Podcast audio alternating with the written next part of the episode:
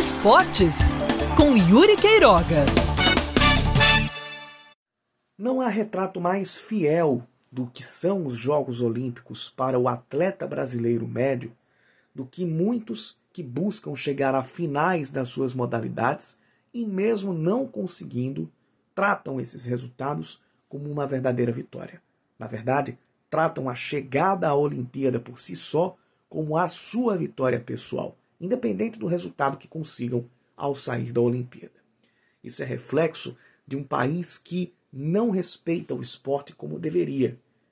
Para começo de conversa, não respeita a educação como deveria não respeita a formação do cidadão e do atleta como deveria fazer, como os países mais desenvolvidos ou aqueles que têm um trato melhor para o esporte costumam fazer. E muitas vezes esse melhor trato se reflete de maneira contundente nas competições mundiais e nos Jogos Olímpicos, a maior de todas as competições para a grande maioria das modalidades. Os atletas que chegam numa final e que já tratam essa, essa chegada como um grande resultado, como uma grande conquista da vida deles, não fazem isso por pensar pequeno. Fazem isso porque quando estão lá na Olimpíada, têm chegado lá praticamente com a cara e a coragem,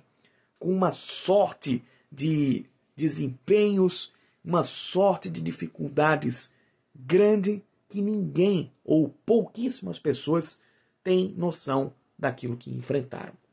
E muitos deles expõem isso na hora que chegam a uma grande decisão ou na hora que, incrivelmente, tem que pedir desculpas ou prestar satisfações por não terem conseguido chegar a essas finais, para enfrentar uma cobrança de um país que acha, ou pelo menos o brasileiro médio, o tuiteiro médio,